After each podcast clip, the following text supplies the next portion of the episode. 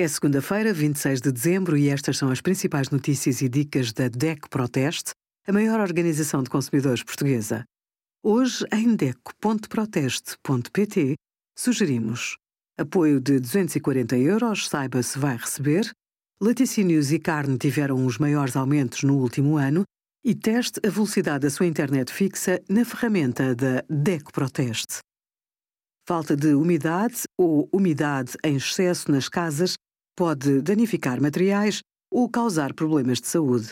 Por outro lado, níveis muito baixos de umidade podem conduzir a danos materiais, por exemplo, na madeira, e a um desconforto nas vias respiratórias, mucosas nasais e olhos.